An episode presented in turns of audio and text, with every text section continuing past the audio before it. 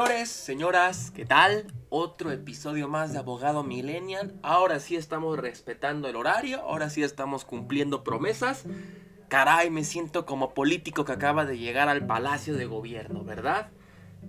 Fíjense que últimamente he visto en las noticias, en diferentes publicaciones, acerca de lo que ha ocurrido en la caseta de ahí de México Pachuca, donde instalaron un ponchallantas en caso de que la gente no pague la caseta. Me metí en los comentarios porque les confieso en este intro que soy muy morboso y me entretiene mucho ver los comentarios de los señores y las señoras que no tienen mucha idea, muy respetable por supuesto. Y vi algo que me sonó muy cañón están violando nuestro derecho al libre tránsito. Entonces dije, ok, derecho, ok, libre, ok, tránsito. Dije, vamos, eh, qué bonito tema, no polémico, no, no amerita que me desaparezcan. Entonces, sin más preámbulo, les traigo este episodio en donde vamos a hablar y vamos a entender de manera muy somera pero efectiva en qué consiste nuestro famoso derecho al libre tránsito. Agárrense, como les comento va a ser un tema bastante leve pero siempre muy sabroso. Un abrazote, vamos directito a lo que es el Pere.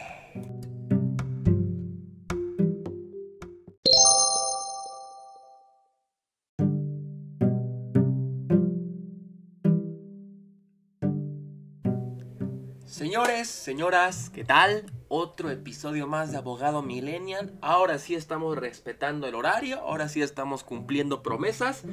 Caray, me siento como político que acaba de llegar al Palacio de Gobierno, ¿verdad?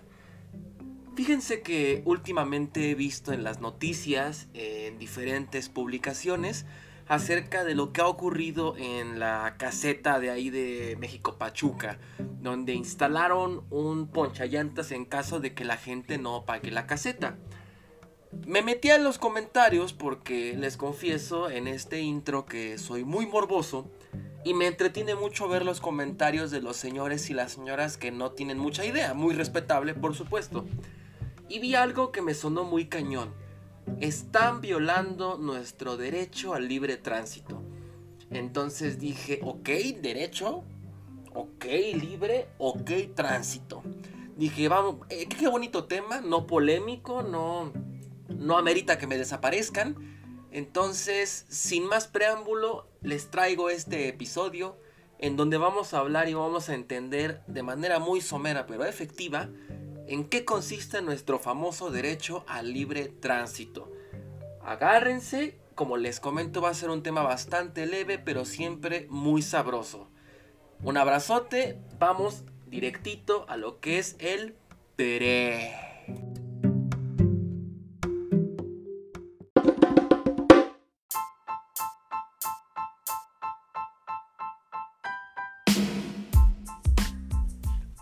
Ahora sí viene lo chido, como dicen por ahí. Fíjense que me metí a Google y le di en el buscador ponchallantas caseta. Inmediatamente me salieron varias noticias del Universal, del Excelsior, etc. La primera noticia que me arroja dice, motociclistas se en pago y burlan sistema ponchallantas en la caseta. Los motociclistas, dice el subcosta, el subtitular de la noticia, pasan por un costado de la pluma de cobro para no caer en el ponchallantas. Esta noticia la complementa el Sol de Toluca, que dice, se oponen al sistema ponchallantas y levantan las plumas de caseta de las Américas. Si ustedes buscan noticias van a ver que la gran mayoría de la gente, como les comenté en el intro, dicen, no, ¿por qué, ¿por qué un pinche ponchallantas? Si, si es libre tránsito, ¿por qué no podría pasar? Eh, sí, Ramirito, sí, don Casimiro, no digo que no tengas razón, pero yo creo que vale, en esta, vale la pena en este punto que diferenciemos entre una avenida privada y una avenida pública. Como ustedes saben, y siempre que manejo no se han manejado o si piensan manejar, deben de saber que cuando van a otro estado, a otro lugar, van a tener dos opciones. Van a tener la caseta de cuota o la vía de cuota y la vía libre. Recuerden que en la constitución no se establece que todo mexicano puede ir a, moverse por el pinche México como quiera.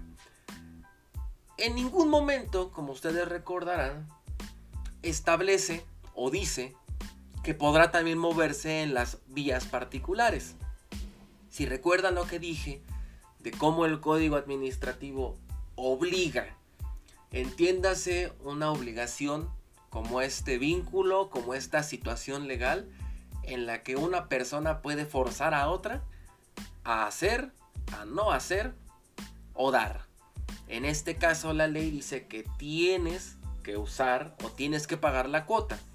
¿Quieres usar la vía privada o la vía FIFI? Paga. Podría parecer que este simple supuesto es muy, simple de entender, ¿no? A mí me parecería muy sencillo. Sin embargo, como pueden ver, mucha gente intenta o ha evadido esta, esta cuota. Se pasan la pluma, le aceleran. Y esto se puede ver porque en internet ha habido videos en los cuales se aprecia como alguien se quiere volar y ¡pum! El poncha llanta se los revienta. Tendría, por ejemplo, que la, gente de esta cuota, de esta caseta, pagarle al güey las llantas? La respuesta es no. No porque cuando él deja de cumplir con su obligación, como les comento, la otra parte poseedora de este derecho puede obligar a la otra persona a hacerlo. ¿Qué pasa? Imagínense, no, e, esto quiero que no se entienda como que estoy defendiendo a, a los corporativos o a las empresas. Como saben, pese a que vivo en un sistema capitalista como todos ustedes, detesto a más no poder a los empresarios, pero lo cierto es que adquirieron un derecho. Acudieron ante la autoridad, dieron su lana y obtuvieron la concesión para poder elaborar la carretera. Pusieron de su varo, quizá varo corrupto, no lo sé, la pusieron bonita y a consecuencia de eso pueden exigir, vaya, ellos cumplen con todas las condiciones para obtener esta concesión. Cuando obtienen esta concesión, esta autorización, este permiso, eso les da derechos. Y toda transacción que involucre dos partes genera derechos y obligaciones. La concesión obliga, en este caso al concesionario o a la persona que recibe esta autorización, a asegurar a la gente que vaya por ahí, a tener cierta vigilancia, a tener cierto cuidado o calidad. Si lo cumplen o no, no lo sé, pero eso puede ser motivo para que se la quiten, por ejemplo. Pero lo que voy con todo esto es que se cumplen con las características especiales para que esta persona tenga el derecho a cobrarte la cuota. Si tú no quieres pagarla, está bien, está con madre, está chingón. Pero ¿qué crees, papi? tienes la vía libre. Déjenme ponerlo con una metáfora o con un ejemplo, una analogía, no sé cuál sea la figura correcta. Imaginemos que ustedes eh, tienen un parque de gobierno y tienen un parque particular. Pensemos un zoológico, no lo sé, chinga. Tienen el parque de gobierno en el cual la entrada es pública y como es público cualquiera puede acceder. Pensemos y esto insisto hablando de un escenario estrictamente hipotético, que este parque está de la chingada, que no pasa porque todos sabemos que el gobierno cuida muy bien sus propiedades. Y la gente también es muy respetuosa con la vía pública y lo que no les pertenece. Ustedes dicen, chales, este parque está muy de lano. El alumbrado se apaga cada rato. Hay una gente moneándose a un lado. Está lleno de pinche gente que te asedia con flores, chocolates, bombones, que es ciego, que pertenece a una fundación que salen de la cárcel. Y tú dices, güey, me gustaría ir a un lugar más mamalón, más particular, más, más chingoncito.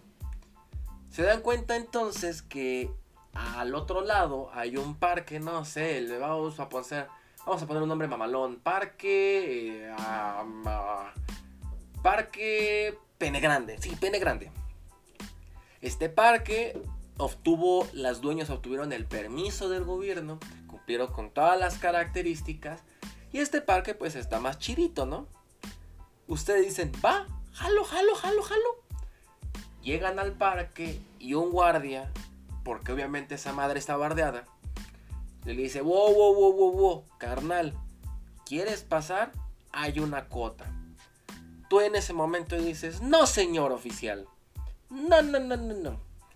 Permítame comentarle que leí en internet que encontré una publicación de Facebook de don Casimiro Hernández, el que tiene la foto de perfil de señor con un marco muy cagado, el clásico acercamiento donde se le ve la megapapadota, esa calvicie que no tiene piedad y por supuesto ese bigotito mamalón gris que grita ya tengo más de 60.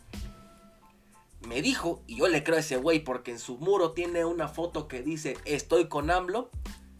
Él me dijo que lo extrajo de la página de gobierno que dice Viva la 4T, jajaja XD, saludos desde Gangbang, Michigan. Él dice que tengo derecho a libre tránsito.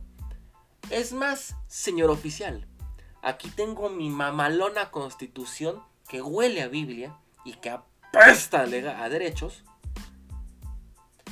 Mire, toda persona es libre de combinar, ir a la chingada en México sin que se me requiera pasaporte o un requisito semejante.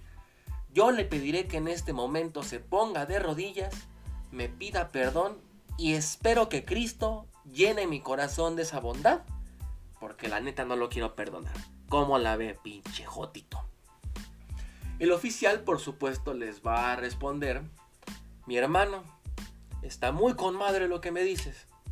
Te creo, te abrazo, te celebro, güey, que seas una persona tan preparada. Pero ¿qué crees? Este no es un parque público. Esta no es vía pública. Yo me armé un madrazo. Yo tuve que besarle los sudorosos testículos a un servidor muy gordo y muy feo, por cierto para obtener este permiso. Este permiso me obliga a tener ciertas precauciones. Notarás que el parque está mucho más bonito, tiene más seguridad, no huele a caca. Pero ¿qué crees, mi rey? Esto me costó varo, güey. Y por lo mismo tengo derecho a mandarte a chingar a tu cola a que no pases por aquí. Porque, ¿qué crees, mi rey? Mientras haya alternativas públicas, mientras exista esta opción, te chingaste. No quieres usar esta opción, está con madre. Pero entonces sácate a comer caca. Este ejemplo, que debo confesarles que lo viví o lo acabo de hacer esta crestomatía desde el corazón, ejemplifica perfectamente lo que quiere decir el derecho al libre tránsito. Como, como les he dicho anteriormente, todos los derechos, en particular los derechos humanos, están en una constante batalla o están en un enlace perpetuo. Ninguno es independiente de otro. En este caso tenemos el derecho al libre tránsito contra el derecho a la propiedad privada. Si lo pudiera expandir o hacer abundamiento, imagínense que llegase un extraño, rompe la puerta de su casa y o departamento y o terreno. Y ustedes, oye brother, ¿qué pedo? Por algo puse la puerta, güey. Quizá coloqué esta puerta porque no me agrada la idea de que cualquier imbécil pueda entrar a mi hogar, a mi refugio, a mi domicilio. Y este cabrón les responde a ustedes con una gorra que dice Viva la 4T y una camisa que tiene la foto de AMLO, nótese que yo voté por Obrador, así que eso me da mucho derecho a criticar. Y le dice, no, no, mi hermano, libre tránsito. Es más, limpia tu pinche casa. Yo que vengo de visita, porque puedo y porque quiero, veo tu mugrero. Y es más, ni tendrías derecho a reclamarme, güey. Porque yo puedo pasar donde le preguntan mis huevos que puedo pasar. Ustedes dirían, mi hermano, esta casa me costó, estoy pagando renta, estoy pagando mi crédito de Infonavit a 50 años y creo que tengo derecho a exigirte que te piques la cola y te vayas de mi casa. Esta misma circunstancia acontece, acaece, ocurre con las autopistas concesionadas. Son propiedad privada, le pertenecen a otro güey. Claro, son parte del territorio mexicano, estoy completamente de acuerdo. Pero el hecho de que alguien haya obtenido la autorización para elaborarla por parte del gobierno y no se la hayan retirado, la convierte en una vía privada.